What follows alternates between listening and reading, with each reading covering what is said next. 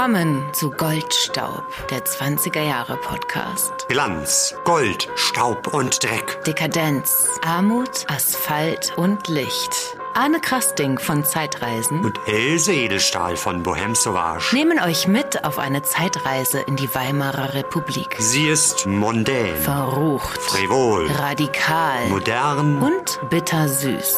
Tanzt mit uns auf dem Vulkan.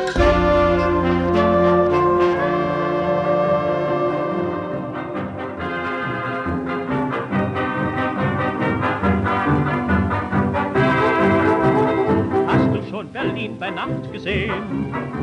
Mensch, Berlin bei Nacht ist wunderschön. Pleite sind wir außerdem, trotzdem wollen wir fummeln gehen und uns mal Berlin bei Nacht besehen. Komm, mein Freund, ich lade dich heute ein.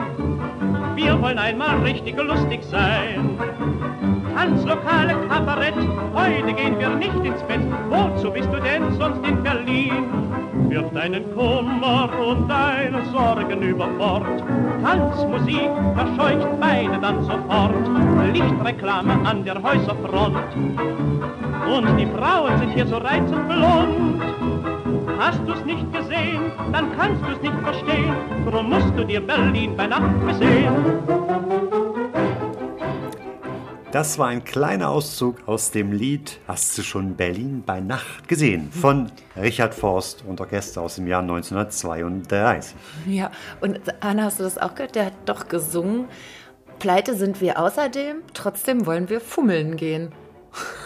Ja, Fummeln, äh, Fummeln gab es aber noch nicht, zumindest das Wort ist eigentlich erst eine Erfindung der 60er Jahre, also 1968 in dem Film Zur Sache Schätzchen ist dieses Wort zum ersten Mal irgendwie in die Welt gestoßen worden. Also, Ja, also mich hätte es jetzt auch gewundert irgendwie. Komm, wir hören noch mal rein. Pleite sind wir außerdem, trotzdem wollen wir fummeln gehen.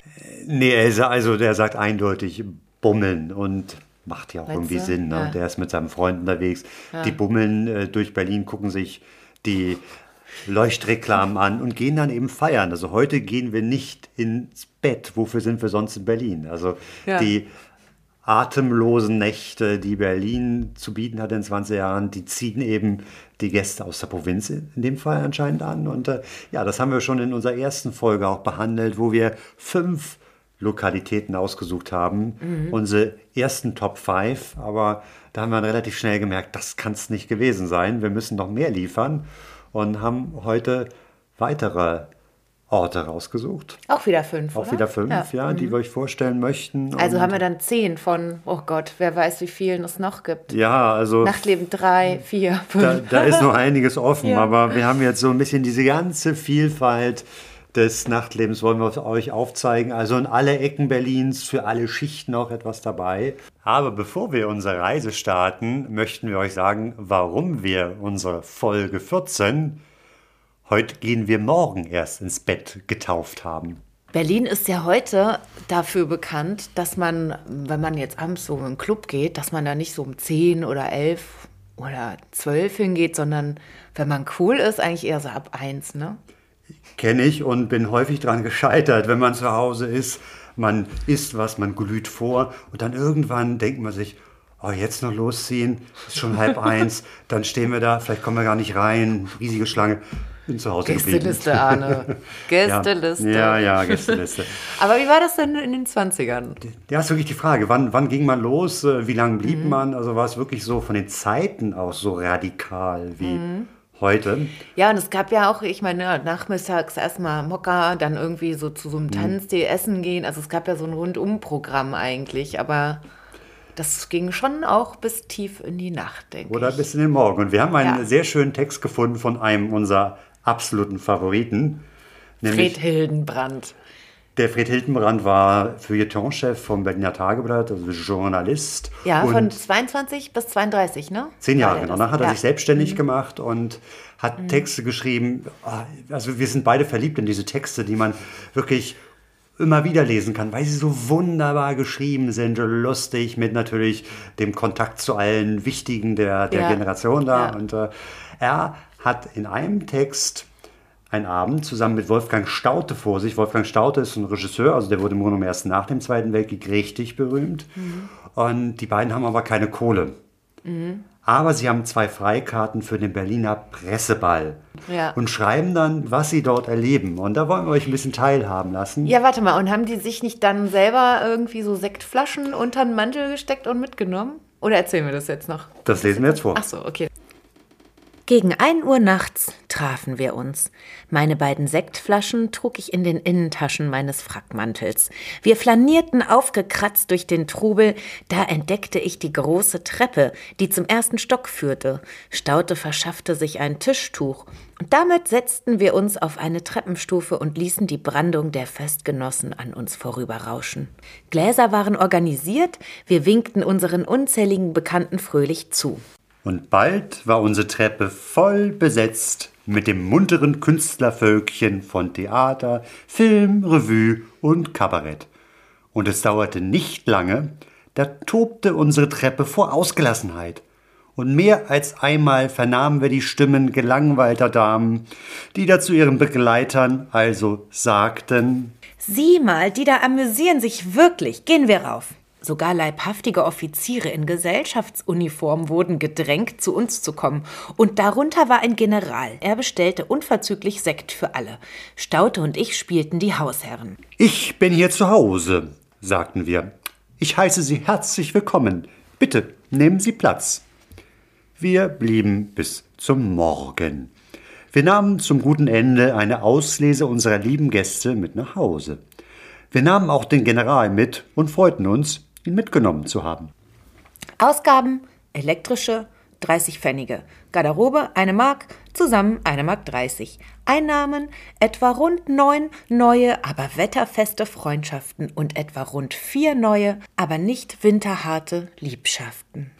Ja, wunderbar. Also, Das war eine Geschichte, Presseball für eine, eine Reichsmark 30 von Fred Hildenbrand aus dem Buch Ich soll dich grüßen von Berlin. Das war das gesellschaftliche Ereignis des Jahres. Der Presseball fand in sämtlichen Räumlichkeiten und Hallen des Berliner Zoos statt.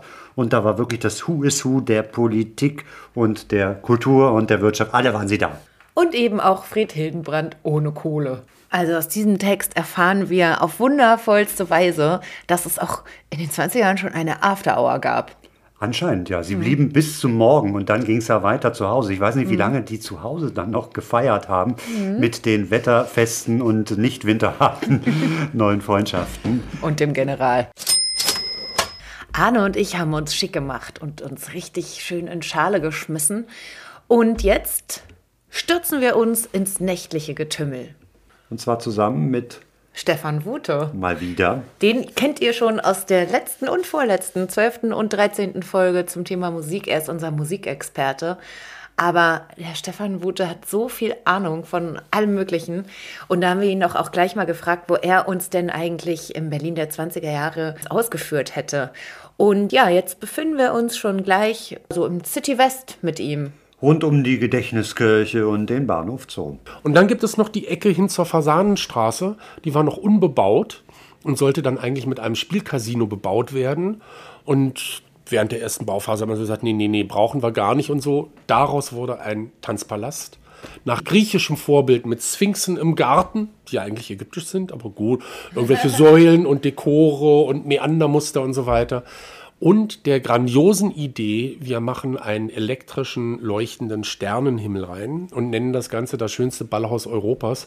Und so wurde 1928 eröffnet das Delphi, der Delphi Tanzpalast, Kantstraße, Ecke Fasanenstraße. Und dort war nur Vergnügungsindustrie. Dort waren keine Wohnhäuser. Das war natürlich toll, weil damit hat man keine direkten Nachbarn gehabt, die man belästigt hat. Denkste Puppe. Klingt erstmal so, aber Gäste im Savoy Hotel vis-à-vis in der Fasanenstraße, das es heute noch gab, gibt, haben sich beschwert über Lärm. Es gab permanent Lärmanzeigen, besonders bei Veranstaltungen, die draußen im Sommergarten stattfanden. Also die Leute waren damals genauso empfindlich wie heute. Das kriegen wir nicht mehr ganz so mit, aber hin und wieder gibt es so Zeitungsnotizen so in der, in der Klatsch- und äh, Tratschecke. Also auch das Delphi hatte durch eben Außenveranstaltungen immer wieder mal kleine Probleme. Dieses ganze Ensemble, Theater des Westens, Delphi, Delphi Vorgarten und so ist natürlich schön. Und das Tolle ist, man sieht es heute noch. Deshalb ist es so einer meiner Lieblingsorte, weil du läufst da vorbei und denkst so, ja, Im Theater des Westens tanzte tatsächlich Josephine Baker. Im Theater des Westens ist Mr. Get aufgetreten. Das Delphi, was heute ein Kino ist, war 1928 die angesagte Tanzadresse in Berlin. Ja. Mit Platz für 1500 Gäste. Gebaut über zwei Etagen, unten das große Café Empire und oben die Delphi Bar und der Tanzpalast mit zwei Bühnen. Eine kleine Bühne, eine große Bühne, sodass nahtlos zwei Orchester spielen konnten. Es kam also nie ja. zu einer Spielpause. Die einen hören auf und die kleine Combo schräg vis-à-vis fängt an. Die mussten dann nicht unbedingt aktuelle Jazz- und Tanzmusik spielen. Das reichte, wenn dann Unterhaltungsmusik kam, weil dadurch, dass die Kellner ja in der Regel auf Provision gearbeitet haben, war es natürlich auch wichtig, dass man sich unterhält und dass man was zu trinken und zu essen bestellt. Und das ist natürlich in einer Tanzpause sehr passend und angenehm. Also man konnte richtig speisen im Delphi. Das ist also nicht nur Tanz, Schwof und man muss da eine Flasche Wasser trinken, sondern es ging darum, es wird zelebriert, man gestaltet einen Abend. Und ich denke, so als Abendbeginn ist das Delphi so in der Art ganz schön. Was auf der Speisekarte stand, das entnehmen Arne und ich staunend einem Originalexemplar, welches sich in Stefan Butes Besitz befindet. Verraten tun wir es euch allerdings erst in einer kommenden Folge, wenn es darum geht, wie speiste man in den 20er Jahren, was gab es für Restaurants, was gab es für Gerichte. Was wir euch aber nicht vorenthalten möchten, ist ein Song, den wir allerhöchstwahrscheinlich im Delphi-Tanzpalast live hätten hören können. Dieser Song heißt Du bist in letzter Zeit so schrecklich blond geworden. Es spielt tatsächlich das Orchester, das bei der Eröffnung vom Delphi gespielt hat. Im September 28 Doll Daubers Dance Orchestra mit Austin Egen. Und dann auf der Platte heißt es You have become so terribly blonde lately. Diese Platte ist in Deutschland erstaunlicherweise nie erschienen. Ist zwar in Berlin aufgenommen, aber es gibt sie nur im Export als englische Pressung. Das ist sehr skurril. Aber ist so eine richtige 20er Jahre Bufter-Nummer. Die hören wir uns jetzt mal an. Super. Du bist in letzter Zeit so schrecklich blank geworden, so blank geworden, so blank geworden. Dein Haar ist gelber als der bleiche Mond geworden, der Mond geworden, wieso?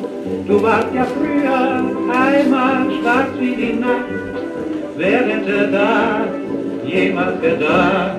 Du bist in letzter Zeit so schrecklich blank geworden, so blank geworden, ja wieso? Dieses Delphi eben mit Platz für 1500 Leute und richtig schick und toll und so mit diesem Luxusanspruch. Kurz vor der Wirtschaftskrise eröffnet, 28, 29 war dieser berühmte Black Friday, ist natürlich sofort wieder pleite gegangen. Wie so viele andere Etablissements auch. Und dann gingen die Spekulationsgeschichten los. Ne? Dann kam wieder ein neuer Investor. Und 1930 mit Paul Godwin wurde das Delphi neu eröffnet. Aber das gleiche Konzept hat sich nicht so wirklich durchgesetzt. Und dann wurde es wieder übernommen von jemand anders und dann eben 1932 dann mit dem Orchester Ilja Livschakow neu eröffnet. Und da haben sie gesagt, wir möchten das schaffen, dass wir eher in eine gediegen elegante bürgerliche Atmosphäre gehen. Wir wollen die Speisen so ein bisschen in den Hintergrund treten lassen, immer noch gute Qualität, aber wir wollen internationale Künstler haben, die auftreten. Die haben angefangen, Bands aus dem Ausland zu holen. Oder Bandleadern in Berlin zu sagen, bitte spiel international.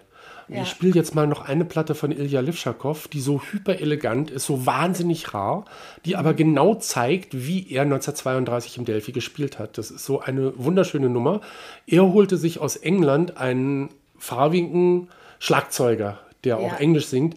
Der klingt nun nicht unbedingt wie ein schwarzer Sänger klingen würde, weil er war ja nur aus einer britischen Kolonie, aber gibt dem Ganzen auf einmal so, so einen Drive, dass man so merkt, das klingt jetzt nicht mehr unbedingt nach einer deutschen Aufnahme. Das ist schon ganz toll. Das könnte also wirklich eine britische Band sein, die da sehr, sehr elegant One Little Quarrel spielt. Also das spiele ich euch auch mal gern vor. What made us say we're through? What broke our hearts in two? One little quarrel, oh, nothing at all. What made our teardrops start? What keeps us both apart? One little quarrel over nothing at all. Ever since those angry words were spoken, my heart's filled with pain. Ever since the vows we made were broken, I'm not the same. Our dreams are all upset. Also ein kleiner Streit um nichts. Wie so häufig. Ja, genau. Wie das Delphi genau aussieht, von außen und von innen, das schauen wir uns jetzt mal an. Man geht erstmal eine Treppe hoch, wo ein großer Schriftzug ist Delphi. Wir müssen ja klar machen, wir sind ja jetzt dann irgendwo in, naja, in Griechenland. Orakel von Delphi kennen ja alle. Also äh, befinden wir uns auf jeden Fall im südlichen Gefilden. Dann sind so ein paar Palmen, na, da stehen ja ein paar Sphinxen rum. Das könnten aber auch ägyptische Sphinxen sein, also diese Löwenfiguren. Und insofern so ein bisschen eine, eine, eine wilde Exotik. Und da ist dann eben dieser Garten, wo ein Zelt ist, unter dem ein Orchester spielen kann. Ja, und da konnte man dann den Nachmittagstee feiern. Ja, und innen ist es auf jeden Fall auch prunkvoll. Also es ist nicht modern zurückhaltend, sondern ich finde es schon sehr, sehr üppig in der, in der Ausstattung. Mit so ein paar Akzenten, also ganz verrückte Lampe, Lampenkonstruktion. Könnte auch so ein Lolli, Lolli sein. So Könnte ein Lolli sein, aber wenn es das dreht, das hat doch irgendwas Florales. Also Ja. total verrückt auf jeden Sehr Fall. seltsame Konstruktion. Also unten hat man halt eben das Tanzparkett und da drum herum die Tische und Stühle. Und ähm, dann gibt es die Galerie mit einem Geländer oben. Und da sind wahrscheinlich auch mehrere Bars und da sind auch so Vorhänge. Man kann hier auch ein bisschen erkennen, dass es sieht so aus, als könnte man da so Vorhänge auf und zuziehen, als wäre das so ein bisschen Ein Separé, oder? ja, wer Ja. weiß. Unten ja, an, der, an der Kopfwand hat man eben diese Delphi-Bar, die sieht unheimlich schick aus. Ja, und das Ganze ist relativ hell gehalten. Ne? Also die Säulen und die, ähm, das Geländer und, und auch die Rückwand. Also es ist kein dunkler Schuppen, sondern eher so ein großer lichter Raum. Ja. Sehr mondän, würde ich sagen. Ja. Ja, und dann sieht man da auch große Skulpturen auf Säulen stehen, oder Podesten stehen vielmehr, so eine Art, ja, was ist denn das? Centaurus. Centaurus, Centauren, Centauri. ja, Centauri. ja, und irgendwo, irgendwo muss ja auch noch auf einer Felsspalte sitzen, die Pythia, Pythia? die Pythia, so heißt sie, und das Orakel von Delphi. Dann, wenn man sie anruft, vielleicht einem Weissagen unter Trance, ne, irgendwelche Dämpfe, die sie da vor sich eingenommen hat. Also die war vollkommen duff, die Dame.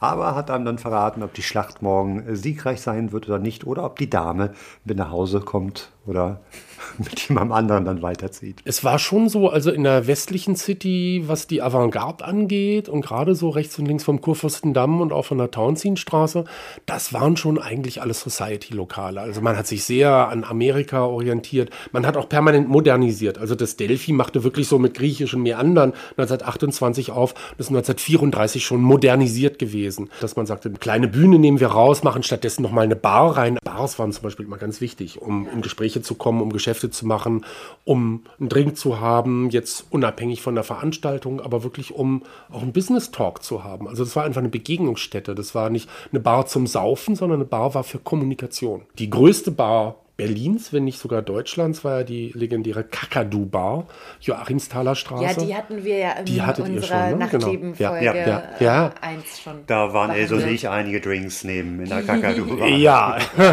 ich glaube, ihr hattet da irgendwie 50 Meter Zeit, einen Drink nach dem anderen zu schlürfen. ne? Das ist also völlig irre. Da gibt es ja Fotos. Bar. Ja, ja, Ja. völlig irre.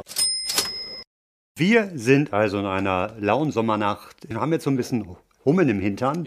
Und ich habe gehört, dass gar nicht so weit weg von dem Delphi, ein paar hundert Meter weiter, gewissermaßen im Schatten des KDWs, des Kaufhauses des Westens, auch ein relativ neues Etablissement seine Ja. Pforten geöffnet hat. Zeitgleich entstanden, aber nicht in diesem Retrospektiv Tempel, Delphi, Griechenland, Meander und Sphinxen-Look, sondern wirklich im Stil der neuen Sachlichkeit gebaut, zumindest die Außenfassade als reiner Stahlskelettbau, gab es da ein Etablissement, das sich also mit sieben ähm, ja, gastronomischen Betrieben dort etabliert hatte. Kabarett gehörte dazu und ein Pustergrill und eine Texas-Bar und dann die elegante Chanson-Bar und der große Ballsaal, das Ballhaus Femina.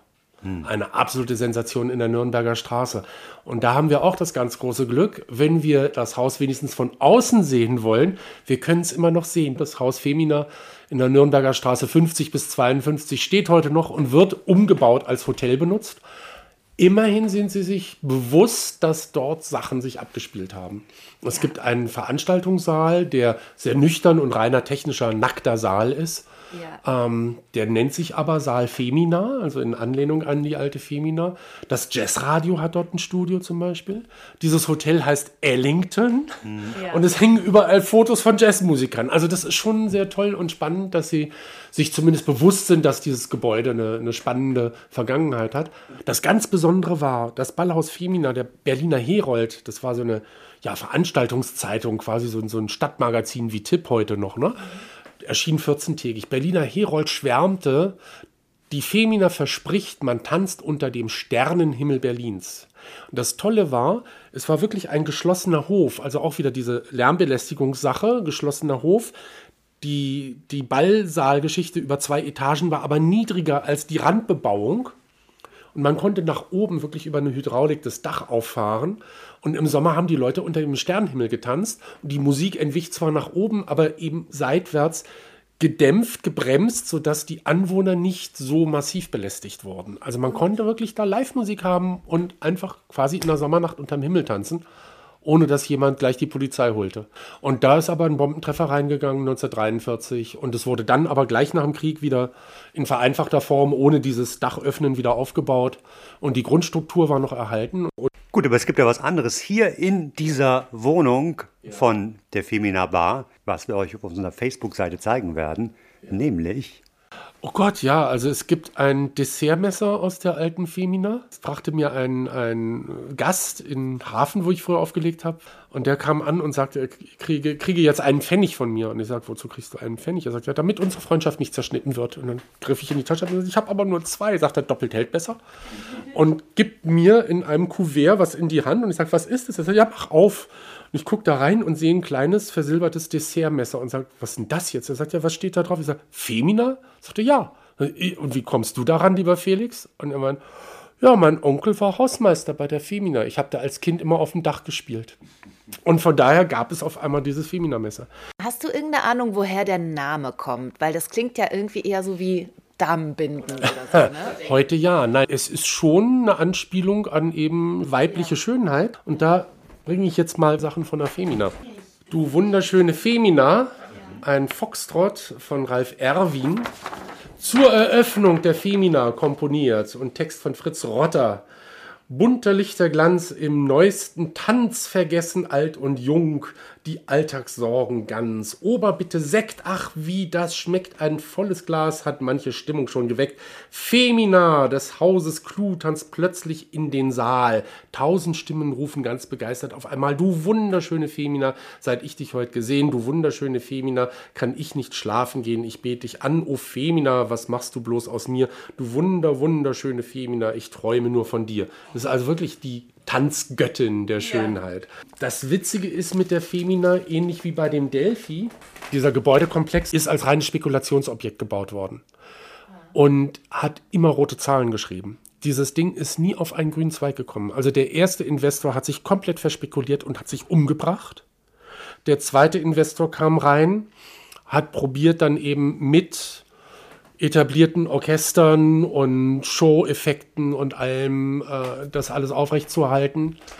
Und da jüdischer Herkunft gleich dem Antisemitismus ab 1933, schon 32 ausgeliefert, also arg gekämpft. Er ist emigriert, hat es aber noch geschafft, obwohl es fast eine Konkursverschleppung gewesen wäre, hat er es geschafft, die Femina noch regulär zu verkaufen, bevor er von den Nazis zu genötigt wurde. Zur Femina ist das ja ganz spannend. Also auch dieses Spekulationsobjekt war pleite, war zu, war wieder offen, war wieder zu, war anderthalb Jahre zu, wurde umgebaut und dann eben wieder feierlich eröffnet 1935. Und jedes Mal zur Eröffnung hat man sich natürlich eine der besten Bands geholt, die es gab. So war es dann also 1929, 28, 29 war Julian Fuß, der die Eröffnung gespielt hat. Und Julian Fuß möchte ich euch gerne vorstellen mit einer sehr spannenden Aufnahme, wie ich finde, die so ein bisschen kabarettistisch ist, aber so auch auf die Tiller Girls eingeht. Sieben kleine Timbergirls reisen durch den Welt. Suchen in der Welt ein bisschen Liebe. Sieben kleine Timbergirls haben gar kein Geld. Haben gar kein Geld, ein bisschen Liebe. Himmelblau sind ihre Augen und wird das Himmelblau ist ihr gekommen. Aber streng Frank, chante out the cool girls Christmas long.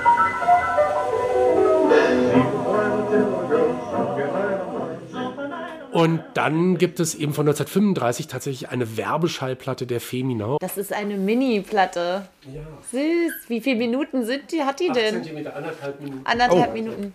Also eine 8 cm äh, im Durchmesser große Schellackplatte hören wir jetzt. Achtung, hier ist die Femina, das Ballhaus Berlin. Sie hören Oskar Just und sein Solistenorchester.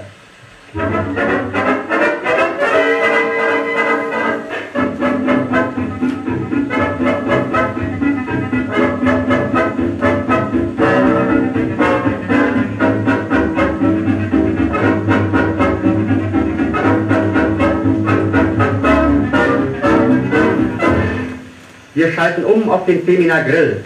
Es spielt Georges Boulanger, der Meister der Geige, sonst nur auf Odeon. Am Flügel Oskar Jarownik.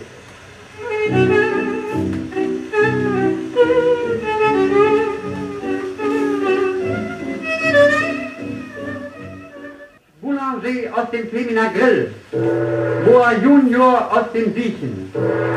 Und Abend in die Femina.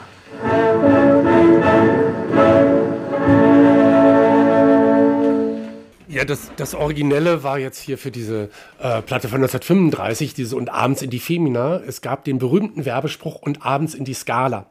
Und die Gastronomie der Femina wurde von derselben Gastronomie wie die Scala betrieben. Es war dieselbe Bewirtschaftung. Deshalb gab es also auch in den Scala-Programmen immer Femina-Reklame und häufig mit dem Spruch Punkt, Punkt, Punkt und abends in die Scala, Punkt, Punkt, Punkt und danach in die Femina. Also du solltest ins Varieté gehen und dann eben gerne zur Mitternachtsshow noch in die Femina reingucken. War in fußläufiger Nähe. Das war fünf Minuten laufen, dann warst du da. Genau. Danke, lieber Stefan, und wir freuen uns jetzt schon auf das nächste Treffen mit dir. Else und ich setzen nun unseren Weg ohne Stefan fort. Unseren. Unseren Weg. Else und ich wir sind schon betrunken, ne? Ich hätte gern, eigentlich wollte ich sowieso, warum trinken wir eigentlich keinen Alkohol, wenn wir jetzt schon über Nachtleben Ich habe reden? keinen Alkohol. Ja, Doch, ich habe Alkohol. Äh, Ja. Else und ich setzen unseren Weg ohne Stefan fort. Ist allerdings ein bisschen weiter. Wir nehmen uns eine Dorschke, um zur Friedrichstraße, Ecke Leipziger Straße zu kommen, in ein Etablissement, das heute, im Jahr 2020, sehr, sehr viele Leute kennen. Viel mehr als weiß es. alle anderen Orte, die wir bisher vorgestellt haben. Es ist das Mokka FD. und die Bekanntheit dieses Ladens liegt natürlich vor allem an der Serie Babylon Berlin. Ja, wofür steht denn das, das Mokka FD in der Serie? Genau, also in der Serie, da ist das wirklich, also so, so richtig das Sündenbabel, der Sündenpfuhl. Und da wird hemmungslos getanzt, gefeiert. Da gibt es Champagnerbrunnen, Absinth und Nackttänzerinnen oder fast Nackttänzerinnen auf der Bühne, die tanzen da eine Choreografie. Und ähm, es gibt vor allem auch ein, ja, wie ein Puff, so ein, Ein Bordell. Es Bordell. gibt Separés im Keller. Also wirklich so ein, ein. Rotlichttempel. Mhm. Eine Lasterhöhle. Ja, sozusagen. Sodom und Gomorra sind nichts dagegen, würde jetzt Klaus Mann wahrscheinlich sagen. Ja, und jetzt stellt sich natürlich die Frage, was steckt dahinter? Also was war denn das echte Mokka FD? Das eigentliche Mokka FD hat im April 1929 seine Pforten aufgemacht, eben an dieser Ecke Friedrichstraße, Leipziger Straße. Verantwortlich war ein italienischer Grieche, Giovanni Eftimialis. Und dieser Giovanni kam aus Konstantinopel nach Berlin und hatte die Idee gehabt, ein Kaffeehaus zu öffnen, was orientalisch orientiert war. Und Mokka Efti, eben klar, Mokka, es gab Mokka zu trinken und Efti war einfach eine Abkürzung seines Nachnamens. Und dieses Kaffeehaus, das es eben vor allem war, hatte eine Besonderheit und das war der Eingang. Es lag nämlich im ersten Stock und wie kam man da hin? Mit einer Rolltreppe. Eine Rolltreppe, die im Grunde genommen ja, wo man aus seiner Not eine Tugend gemacht hat und dann ein Markenzeichen. Dieses Haus mit der Rolltreppe, wie es auch genannt wurde, war relativ schnell legendär und für die Berliner war das eine, eine Sensation. Eine Rolltreppe war damals etwas Neues und damit in ein Kaffeehaus hochzufahren und, und gleichzeitig aus dem Berliner Straßenchaos in eine ganz andere Welt zu kommen. Also man ist hochgefahren und hatte schon rechts und links äh, orientalisch anmutende Teppiche, maurische Bögen und kam Mhm. eben wirklich mitten an im Orient in Tausend und einer Nacht. Und es gab dort oben auch einen ägyptischen Salon, einen griechischen Salon und um von einem Salon in den anderen zu kommen, ist man durch einen Gang gegangen, der als Schlafwagen gestaltet war. Also ein, ein Orient-Express. Orient-Express. Und der berühmte Soziologe Siegfried Krakauer hat das auch sehr schön umschrieben. Er hat gesagt, man sitzt hier oben nicht, man reist. Und auf den Zugfenstern stand geschrieben, nicht hinauslehnen. Also man hat den Leuten wirklich so die Illusion gegeben, ihr seid jetzt auf einer Reise in eine ferne Welt. Ja, und es war auch relativ groß natürlich da oben. Und ganz spannend, zur Eröffnung gab es ein Preisausschreiben mit immerhin dem stattlichen Gewinn von 1000 Reichsmark. Damit konnte man damals schon einiges machen. Die Frage war, Wie groß ist die Zahl der Gäste, die innerhalb der Zeit vom 27. April mittags 12 bis einschließlich 4. Mai nachmittags 3 Uhr die Fahrtreppe des neuen Mokka-Hefti benutzt haben? Leider wissen wir weder die Antwort auf diese Frage noch, wer diese 1000 Reichsmark gewonnen hat. Schade. Else war es nicht. Nö.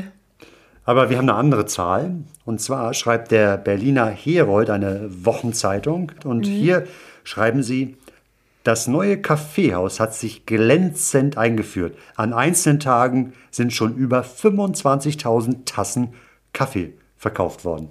Wow. Das ist schon äh, erstaunlich. Aber man muss dazu Das sagen, Tasse Kaffee kostet damals 37 Pfennige. Also zumindest ist es im Mokka Efti. Ja, und das Mokka Efti hatte noch andere Attraktionen oder Angebote. Es gab natürlich einen Billardraum mit vielen Billardtischen. Es gab aber auch einen Friseursalon. Und wir wissen ja, der Berliner hat keine Zeit. Da konnte dann einen Mokka trinken und gleichzeitig sich die Haare schneiden lassen. Aber jetzt, wir sind ja bei unserer Folge Nachtleben, Arne. Also das heißt, da konnte man auch tanzen, oder? Es ging dann abends auch in einen äh, Tanzbetrieb über, allerdings nicht so wild und verrucht, wie wir es eben aus dem Babylon Berlin Mokka FD kennen. Es gab mehrere Kapellen, die dann aufgespielt haben. In den einzelnen Salons, also quasi in den einzelnen Genau. äh, Cafés. Genau. Man muss aber dann dazu sagen, das Mokka FD hat an diesem Ort nicht lange durchgehalten. Es gab den großen Börsencrash. Oktober 1929, also ein halbes Jahr nach der Eröffnung. Und dann ging es sehr schnell bergab mit Mokka FD. Äh, Der Laden ging pleite. Aber Giovanni Eftimiades hat einfach ein neues Mokka FD aufgemacht. Und zwar am Tiergarten in der Bellevue-Straße, das ist äh, am Potsdamer Platz gelegen. Und da war die Tendenz von Kaffeehaus mehr Richtung Abendunterhaltungslokal. Also da sind dann die besten Swingbands Deutschlands aufgetreten und da Steppte der Bär. Genau. Und da sind wir doch ein bisschen mehr an dem Mokka FD der Serie dran. Aber eigentlich haben die Serienmacher diesen wunderbaren Namen benutzt und dann eine eigene Welt erschaffen. Also ich hätte sehr gerne einen äh, Mokka im echten, im historischen Mokka FD geschlürft. Aber natürlich wäre ich auch gerne im Film Mokka FD zu den grandiosen Musikklängen von Babylon Berlin äh, zu Gast gewesen. Ja, aber nochmal kurz zurück zum echten, zweiten echten, also zum zweiten echten Mokka FD, da im Tiergarten. Das äh, wurde dann nämlich 1943 geschlossen, beziehungsweise es gab dann ein Schreiben vom Mokka FD ans Amtgericht bezüglich der Steuern. Wir bedauern Ihnen eine Abschrift unserer Bilanz nicht einreichen zu können, weil unser Betrieb infolge Feindeinwirkung am 23.11.1943 total zerstört wurde.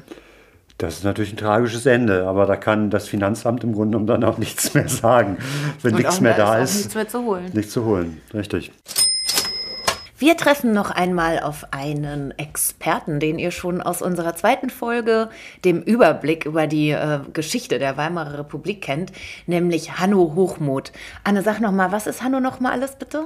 Also vor allem ist er Historiker, wir kennen uns ja Mhm. aus dem Studium und er arbeitet im Institut für zeithistorische Forschung Potsdam.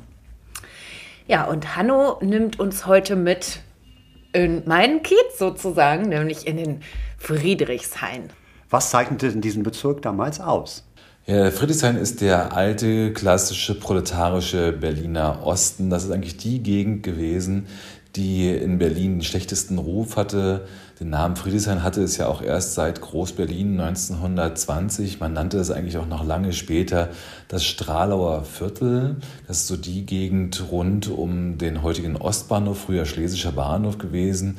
Es war das am dichtesten bevölkerte Gebiet von ganz Berlin. Es war ein ziemlich armes Gebiet, sehr stark von Migration geprägt, wo die Menschen dicht an dicht zusammenlebten in Friedrichshain.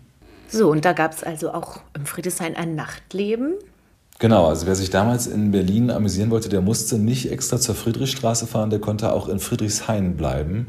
Und äh, es gab in Friedrichshain wie in vielen anderen Gegenden von Groß-Berlin ganz, ganz viele Kneipen, diese klassischen Berliner Eckkneipen. Das wissen wir deswegen besonders, weil in den 20er Jahren äh, Theologiestudenten durch die Straße gezogen sind und das mal so aufgeschrieben haben, kartiert haben, was gibt es für Kneipen, was gibt es da für Bier, was sind dort für Leute in den Kneipen. Und so wissen wir von einer eigentlich ganz gewöhnlichen Straße in Friedrichshain, nämlich der alten Fruchtstraße. Das ist heute die Straße der Pariser Kommunen. Von dieser Straße wissen wir sehr genau, dass es damals dort 32 Kneipen auf einer Länge von na, gerade mal vielleicht einem Kilometer Straße gegeben hat. Und das war gar nicht so ungewöhnlich. Das war die typische Altberliner, die typische Friedrichshainer Kneipendichte.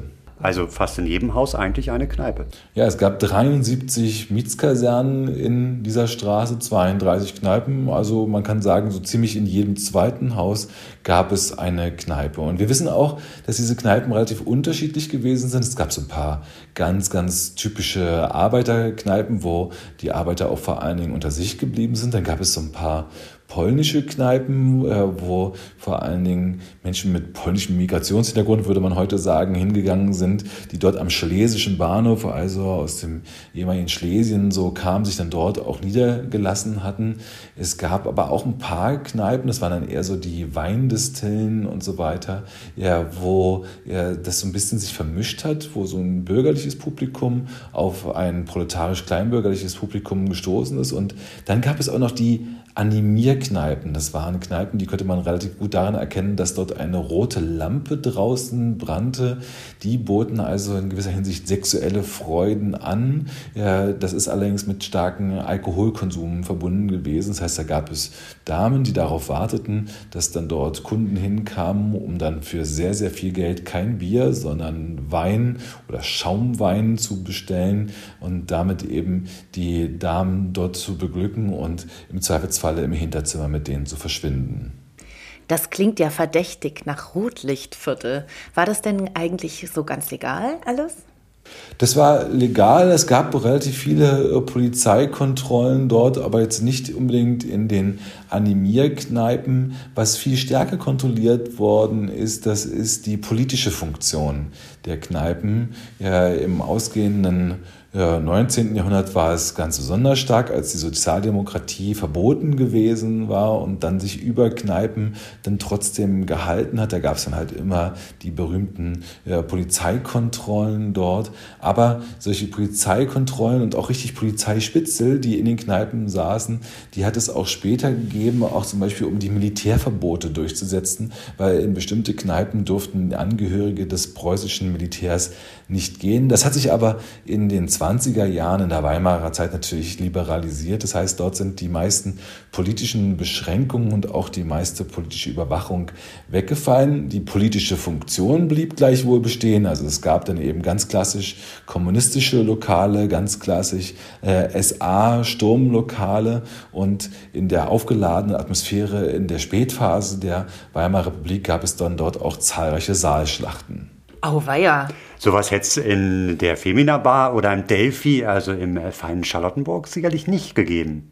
Absolut, absolut. Also das ging ganz schön ab und zwar nicht nur zwischen SA und Rotfrontkämpferbund, sondern diese ganze Gegend dort in Friedrichshain rund um den alten schlesischen Bahnhof galt eben auch als Zentrum der organisierten Kriminalität. Dort hatten die Ringvereine das Sagen, das heißt die Vereinigungen, die sich eigentlich einen Anschein gaben, irgendwie Chorvereine ja, zu sein, Resozialisierungsvereine zu sein, die aber in Wirklichkeit dort das ja, kriminelle Gewerbe fest in der Hand hatten.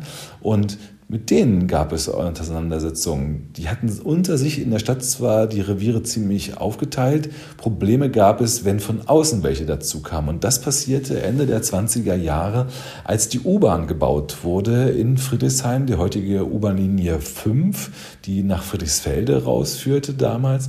Die ist gebaut worden unter anderem durch Zimmerleute, die aus Hamburg gekommen waren. Das waren große, stattliche, kräftige Männer und die ließen sich durch die Ringvereine nicht einschüchtern, sondern fingen ihrerseits an, in den lokalen Schutzgeld zu erpressen.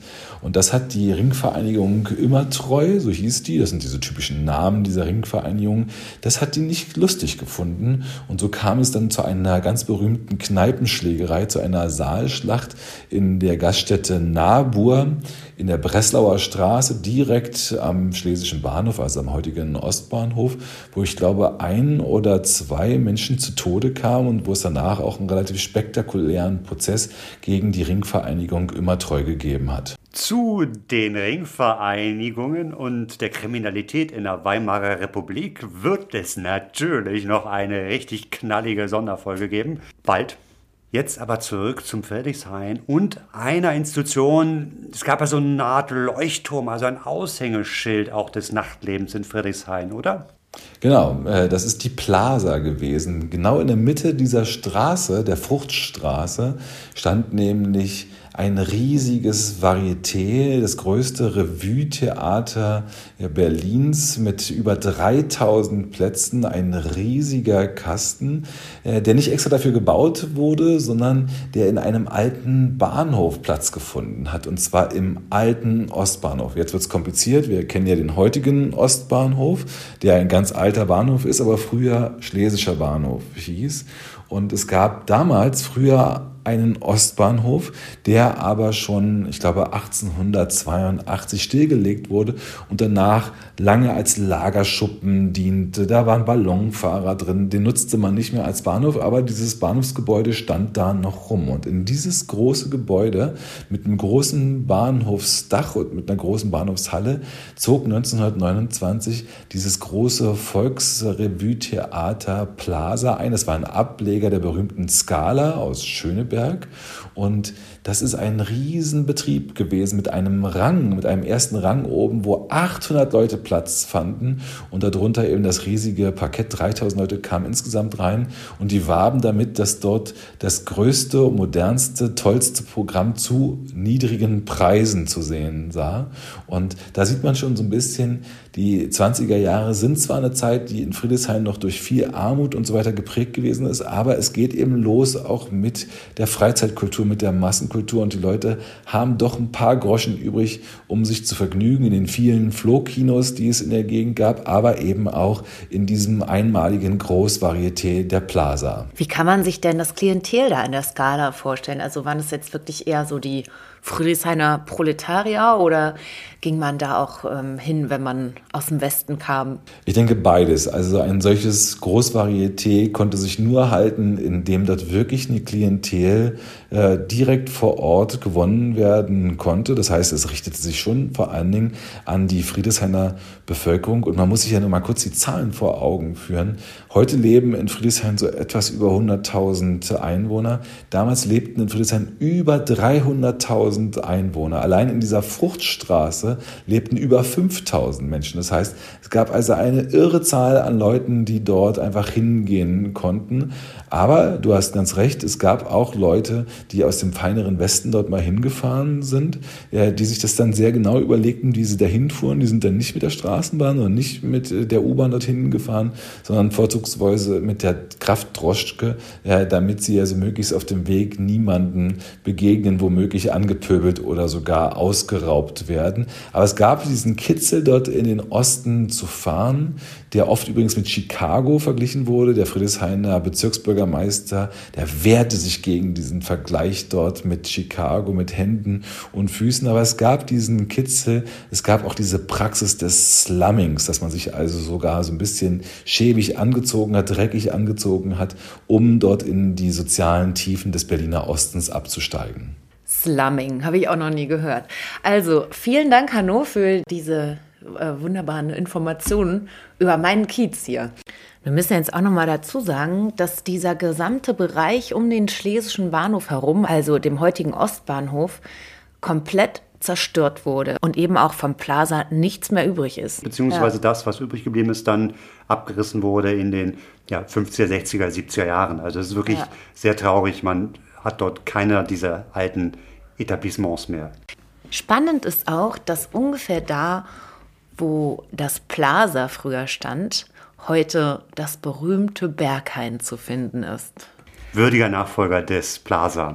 Und das Berghain-Gebäude wurde in den 50ern gebaut als Kraftwerk für den Bau der damaligen Stalinallee, heute Karl-Marx-Allee. Ja, und gar nicht so weit vom Plaza, nämlich in der Blumenstraße, die heute auch nicht mehr existiert, nämlich Ecke Schillingstraße und Singerstraße, ziemlich nah am Alexanderplatz und auch nicht weit von der Janowitzbrücke. Da ist das nächste Etablissement, was Arne und ich unbedingt besuchen wollen. Ja! Das berühmte Resi. Und zwar eigentlich Residenzcasino in der Blumenstraße 10. Der Name rührt daher, dass nebenan in der Blumenstraße 9 bereits das Residenztheater war, was früher mal, also in, so zur Kaiserzeit, das Königstädtische äh, Theater war, weil dieser Bereich vom Friedrichshain damals nämlich Königstadt hieß, bevor es dann 1920 zu dem Bezirk Friedrichshain wurde. Da gab es einen gewissen, wie hieß er? Paul Barth. Paul Barth war ein Traiteur. Ein Traiteur, das ist sowas im Neu Neudeutsch würde man sagen, Caterer. Und dieser Paul mit seiner Frau zusammen hat seit 1908 schon die Prachtsäle Alt-Berlin betrieben. Und das war dieses Gebäude eben. Nach dem Krieg hat er es dann umbenannt in Residenzcasino und auch komplett umgebaut. Und das wurde dann auch das Ballhaus der Technik genannt. Warum? Ja, pass auf, da kann ich dir genau sagen. Und zwar gab es, wir erklären das nachher alles nochmal ganz genau, aber da gab es eine Rohrpost mit 135 Aufgabestellen, gebaut aus über 2000 Meter Messingrohr. Es gab 200 Tischtelefone. Es gab Ende der 20er Jahre eine Beleuchtung mit über 86.000 Glühlampen. Es gab 100 Spiegelglobi, also Globi von Globus, sowie Spiegelkugeln. Die wurden dann Konfettikugeln genannt. Es gab äh, Wasserfontänen hinter Glasscheiben und es gab eine Kühlanlage für 2000 Flaschen im Keller und es gab Lautsprecher und Übertragungsanlagen. Also das ist doch irre irgendwie, oder? Ich hätte gerne da in den Katakomben gearbeitet, in der Rohrpostzentrale. Also kannst du dir vorstellen, wie das funktioniert? Pneumatisch natürlich, das hat was mit atmosphärischem Luftdruck zu tun und dann mit Überdruck und Unterdruck. Und Rohrpost an sich gab es ja schon seit den 1860ern oder so in allen möglichen Großstädten. Gibt es auch heute noch in der Charité zum Beispiel. Da wird per Rohrpost werden da irgendwelche Proben hin und her geschickt. Und wie ich gehört habe, im Kanzleramt, im Bundeskanzleramt, weil das die sicherste Art der Kommunikation ist. Abhörsicher auf jeden Fall. Das stimmt. Und es geht schnell und äh, ja. Und es macht Spaß. Also, und das ist eine verrückte Technik. Und ähm, ja, das hatten die da halt dann eingebaut an jedem Tisch. Und man muss sich das jetzt so vorstellen. Man sitzt an dem Tisch und dann kommt da, ähm, also man hat so Balustraden und da sind die Rohre drin. Die werden dann im Keller irgendwie miteinander vernetzt. Und an dem Tisch hast du dann so ein rundes Ding, wo unten ein Netz dran drunter hängt. Die Rohrpost wurde in Patronen verschickt. Ne? Also das muss man jetzt auch erstmal wissen. Es gab so kleine aufschraubbare, runde, zylinderförmige Patronen, die konnte man aufdrehen und da wurden die Sachen reingetan. Also Briefe oder auch irgendwelche Geschenke. Da gibt es Ja. eine Liste, das erzählen wir euch auch gleich noch, was man da alles bestellen konnte für eine Reichsmark oder äh, unterschiedliche Preise. Und dann ähm, konnte man das eben verschicken von Tisch zu Tisch. Da gab es ja immer Nummern an den Tischen. Und dann ist das da durchgeschossen und kam dann da also aus diesem Ding raus und landete in dem Netz drin. Und daneben hast du wiederum so eine Schatulle, wo du so einen Deckel aufmachen kannst. Und da kannst du dann deine Patrone wieder reintun mit entweder der Antwort auf deinem Brief oder eben du verschenkst auch irgendwas. Und man konnte eben diese Bestellungen aufgeben. Ja, lass uns doch mal schauen, was wir in dem Katalog zu finden und was ich dir schicken würde. Also, Verzeichnis der durch Rohrpost zu beziehenden Waren. Da gibt es eine ganze Liste. Was hast du denn bei dir im äh, Angebot? Also interessant finde ich hier kleine Geschenke für die Dame. Da gibt es zum Beispiel ein Nähetui in Leder für zwei Reichsmark oder ein Damenkamm im eleganten Wildleder-Etui. Ah, das ist mir zu billig. Du bekommst von mir die Damenhandschuhe in bestem Wildleder für drei Reichsmark. Und von dir bekomme ich Du bekommst von mir den Rasierapparat mit Klinge im Lederetui für die Westentasche. Das ist die Kosten? Nummer 62 übrigens, ne? Also, Ah. Und also ich stelle mir das jetzt so vor, man sitzt da halt an unterschiedlichen Tischen und wir wollen uns da sowas zuschicken. Das heißt, wir geben dann eine Bestellung auf. Dann ähm, schreibe ich auf den Zettel, ich möchte für den Tisch so und so die Bestellung Nummer, hier, das, der Rasierapparat ist Nummer 62, schicken und dann steht nämlich hier auch drauf, man muss immer das Geld da direkt mit reinpacken. Das heißt, wenn ich jetzt da arbeiten würde und ich sitze unten in der Zentrale, dann hätte ich da irgendwie so ein Regalsystem mit diesen ganzen Sachen, die man hier kaufen kann. Äh, Das sind ja auch Likörfläschchen und Schokoladen und Zigaretten und Zigarren. Das hätte ich dann da alles sortiert in meinem Regal unter diesen Nummern und dann kriege ich eine Bestellung. Dann packe ich dann nämlich das Geld da raus und packe dann die Ware da rein und verschicke das dann an den entsprechenden Tisch.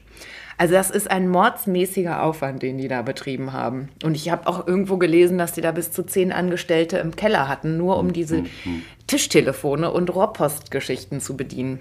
Ja, du konntest aber einfach nur einen schönen Liebesbrief schreiben. Ne? Also, Ja. ah, da habe ich eine Idee, Anne. Also, ähm, liebe Zuhörerinnen, wir machen jetzt ein, äh, wir erfinden jetzt gerade ein Gewinnspiel. Und zwar möchten wir von euch wissen, welche Rohrpostnachricht, was würdet ihr uns schreiben, wenn ihr jetzt mit uns im Resi wärt und uns so gegenüber auf der anderen Seite der Tanzfläche so sehen würdet? Was für eine Rohrpostnachricht würdet ihr uns schicken? Was stünde da drin? Und zu gewinnen gibt es ähm, ein Überraschungspäckchen. Wissen wir noch nicht. Aber ein richtig großes Überraschungspäckchen mit ganz viel Inhalt. Aber nur Ja. für den besten Spruch. Genau. Den besten Anmachspruch sozusagen. Ja, also wir erwarten schon, Ja. äh, dass wir eine charmante Nachricht bekommen. Ja. Wir hoffen Oder auch drauf. mehrere. Wir wollen auch gerne, also ich will auch gerne eigene haben. Nicht nur für uns beide. Wir Ah, ja, ja. ja wir, sitzen dann, äh, wir sitzen entweder zusammen oder an getrennten Tischen. Das überlassen wir ganz euch. Genau. Ach, und übrigens gab es im Resi, anders als in manchen anderen etwas braveren Etablissements, keine Zensur bei der Rohrpost. Und dazu hören wir jetzt nochmal unseren Experten Kurt Morek. Nicht die Empfindlichkeit der weiblichen Gäste, sondern die um Vermeidung von Taktlosigkeiten bemühte Direktion hat in der Femina die Zensur für Rohrpostbriefe eingeführt. Man möge also die tiefsten und intimsten Herzenswünsche der Dame seiner Wahl erst beim Tanze von Mund zu Ohr zuflüstern und nicht zu Papier bringen. Schreiben Sie nur, gnädige Frau, Sie gefallen mir. Ich möchte Sie gerne näher kennenlernen und mit Ihnen den nächsten Tango tanzen. Wer kann, mag sich poetischer ausdrücken, aber besondere geistige Anstrengungen sind nicht erforderlich, sondern komplizieren nur die Annäherung. Auch hier gilt die neue Sachlichkeit. Nach statistischen Feststellungen werden an Sonnabenden die meisten Rohrpostbriefe geschrieben und desgleichen die aggressivsten. An den übrigen Wochentagen ist die Männerwelt weniger unternehmungslustig. Das kommt wohl daher, dass viele Junggesellen am Sonnabend für den Sonntag vorsorgen wollen. Vereinzelt sollen auch junge und ältere Raffaele sich einer nicht misszuverstehenden Bildsprache bedient haben, was zur Konfiszierung durch die Zensur führte. Das war Kurt Morek, der 1931 den Führer durch das lasterhafte Berlin geschrieben hat, neu herausgegeben im Bebra Verlag und für uns eingesprochen mal wieder vom wunderbaren Holger Turm. Und Kurt Morek hat natürlich auch etwas zum Resi zu sagen. Seit fünf mal fünf Jahren tanzt hier Berlin, tanzt in immer wieder sich verjüngendem Rahmen, tanzt in einer Märchendekoration, tanzt in einem Raum, wie romantische Fantasie sich die Zauberschlösser aus Tausend und einer Nacht vorstellen mag. Leuchtfontänen säumen die Tanzfläche, die niemals leer wird. Zwei Orchester, auf Balkonen platziert, wechseln einander ab. Und die kleinen Brunnen, in den sich drehenden Glashemigloben plätschern. Zu rosiger Dämmerung verebbt das Licht und flammt wieder auf zu glitzernder Helligkeit. Tausend Spiegel werfen ihre Reflexe und dann und wann sinkt der ganze Raum in Dunkelheit. Dann sprühen nur kleine Farbflecke über die tanzende Menge wie brennendes Konfetti. Und ein Rausch umfängt die Tänzer, die ein Tango dahinträgt. Schmelzende Musik, schmachtendes Hingegebensein der Frauen in den Männerarmen, lautloses Flüstern. Durch die Kanäle der Rohrpost schießen Briefe von Tisch zu Tisch. Die Sehnsucht der Einsamen spricht sich in rührenden Worten der Schüchternheit aus. Angehende Don Juane stammeln ihre verwegenen Werbungen auf dem Papier. Die selbstständig gewordene Frau fordert den Tänzer auf, den sie sich wünscht. Sie ermuntert den Scheuen. Die Jugend versucht sich in Kesser-Unternehmungslust. Eine Briefzensur gibt es nicht. Man spricht also ohne Zeugen. Tischtelefone ergänzen das Arsenal der Mittel, die der Verständigung und der Annäherung dienen. Manchmal geht ein heiteres, keckes Wortgeplänkel durch den Draht, der unbedingt verschwiegen ist. Und in Musik und Licht untertauchend vergisst eine festlich gestimmte Menge ihren Alltag, ihre Sorgen, ihre Arbeit und Mühsal. Das ist echt ein bisschen wie bei Tinder, ne, im Resi. Dann gibt es nämlich auch noch die Tischtelefone. Und dann gibt es hier eine Bedienungsvorschrift. Bitte nehmen Sie 30 Sekunden Unterricht. Sie müssen wissen zur Bedienung des Tischtelefons. Beispiel, es wird die Anschlussnummer 35 gewünscht. Rufende Station, Doppelpunkt. Erstens, Hörer abnehmen. Zweitens, Finger in die Öffnung 3 der Scheibe stecken. Dieselbe bis zum Anschlag aufziehen. Finger herausnehmen, Scheibe zurücklaufen lassen. Drittens, mit Ziffer 5 genauso verfahren. Viertens, nach erfolgter Wahl Summen in Zeitabständen bedeutet Leitung frei, dauerndes Summen bedeutet Leitung besetzt. Bei falscher Wahl Hörer aufhängen und ganze Nummer neu wählen. Angerufene Station Doppelpunkt leuchtet die rote Lampe auf, ist Hörer ab und an das Ohr zu nehmen und mit der Tischnummer zu melden. Nach beendetem Gespräch Hörer sofort wieder anhängen. Das ist so ein bisschen so, als würdest du heute einem Teenager erklären, wie ein Waldscheibentelefon funktioniert, ne? Der Wussten kennt das da- nicht, ja. Ja, Aber damals war es ja auch neu. Neu, ja. Also war es neu, weil äh, vorher hat man ja im Grunde genommen eher das Fräulein, abgenommen. ja, das Fräulein Und vom Amt angerufen und Ja. die hat dann sozusagen gewählt für ein Genau, da hat man dann durchgegeben. Köln 351. So. Mhm, sowas, ja. So, und äh, was es dann aber obendrein noch als dritten Anknüpfungspunkt gab, war über den Tischtelefonen waren so kleine Signalleuchten. Und da konnte man äh, sagen, blau. Das hieß dann, also drückst einen Knopf, blau heißt dann Tänzer oder Tänzerin erwünscht. Oder du wählst rot, rotes Licht, roter Knopf, Störung verbeten. Sodass man halt von ferne schon direkt sehen konnte, ob einer angesprochen werden wollte oder nicht. Praktisch. Praktisch. Und insgesamt muss man sagen, ein scheinbar ein richtiger Anmachschuppen. Also da ging es wirklich um Kommunikation. Da sollte man nicht unter sich bleiben, sondern da ja, galt es sich zu mischen und äh, Zu ja, mehren. äh, zu mehren, am besten nicht alleine nach Hause zu gehen. Ja. Ja, ja. Die letzte Lokalität, die wir heute vorstellen, steht für die unzähligen namenlosen Eckkneipen oder Kellerkneipen, die für Hunderttausende von Berlinern die ja letzte Möglichkeit gewesen sind, für wenig Geld einen schönen Abend zu haben. Denn viele konnten sich die Orte, die wir bisher beschrieben haben, nicht leisten. Und diese ja, Eckkneipen gab es auch in Friedrichshain, es gab sie sehr viel im Wedding und sie sind sehr gut beschrieben worden in der Literatur durch Heinrich Zille. Zille sein Milieu, das hatten wir schon äh, bei der Folge mit Janette Orzendowski, wo es wirklich um diese Spelunken, Kaschem geht und eine Welt, wo ja man versucht irgendwie ach, zu überleben und dann doch ein bisschen Freude am Leben zu haben. Und einer dieser Kaschem ist tatsächlich auch ein Roman gewidmet. Der heißt Das nasse Dreieck und ist von dem Maler Otto Nagel und führt uns in eine Kneipe in den Wedding. Hier befindet sich ein Hafen für Gesternete, wo wirklich die ärmsten Kreaturen beschrieben werden.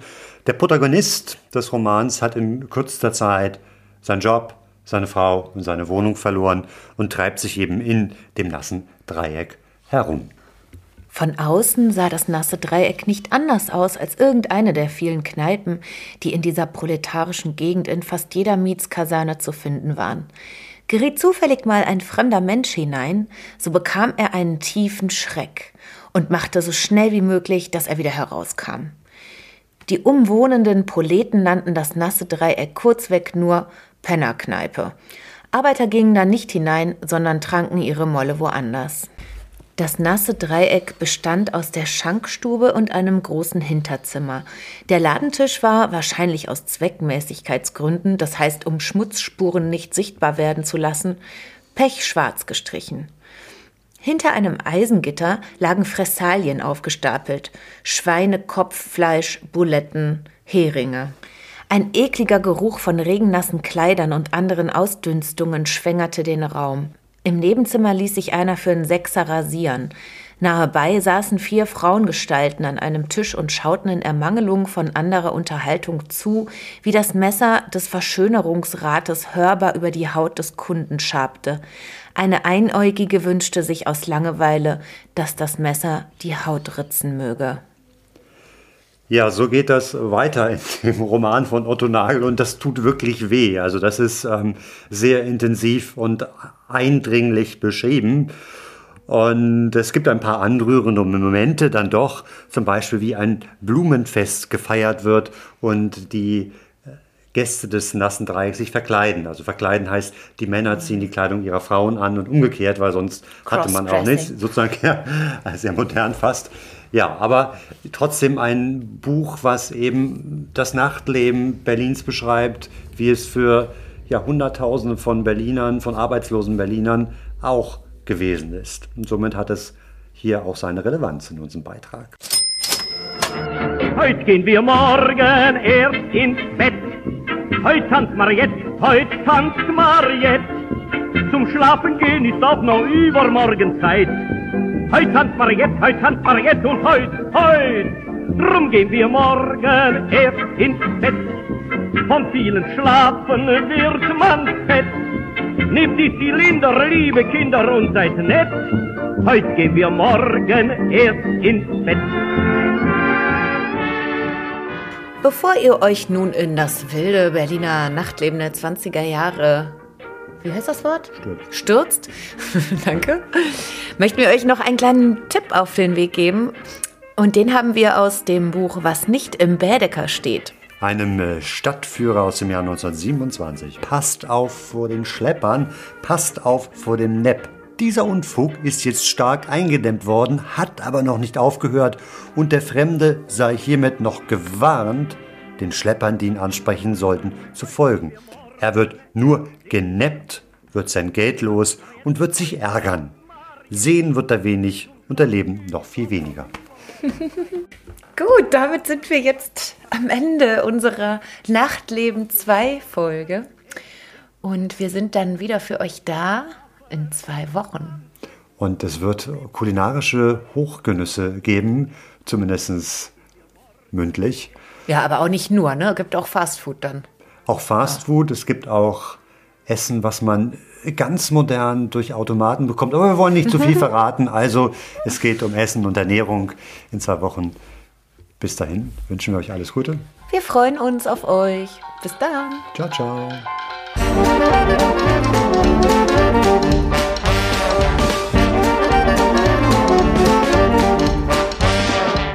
Das war Goldstaub, der 20er Jahre Podcast von und mit Else Edelstahl und Arne Krasting.